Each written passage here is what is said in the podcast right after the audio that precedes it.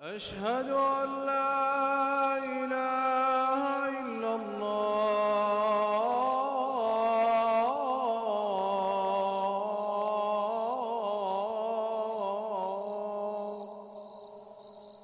أشهد أن محمد رسول الله.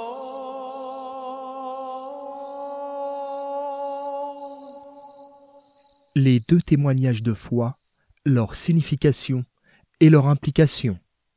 Je témoigne qu'il n'y a de divinité digne d'adoration hormis Allah, et je témoigne que Mohammed est le messager d'Allah.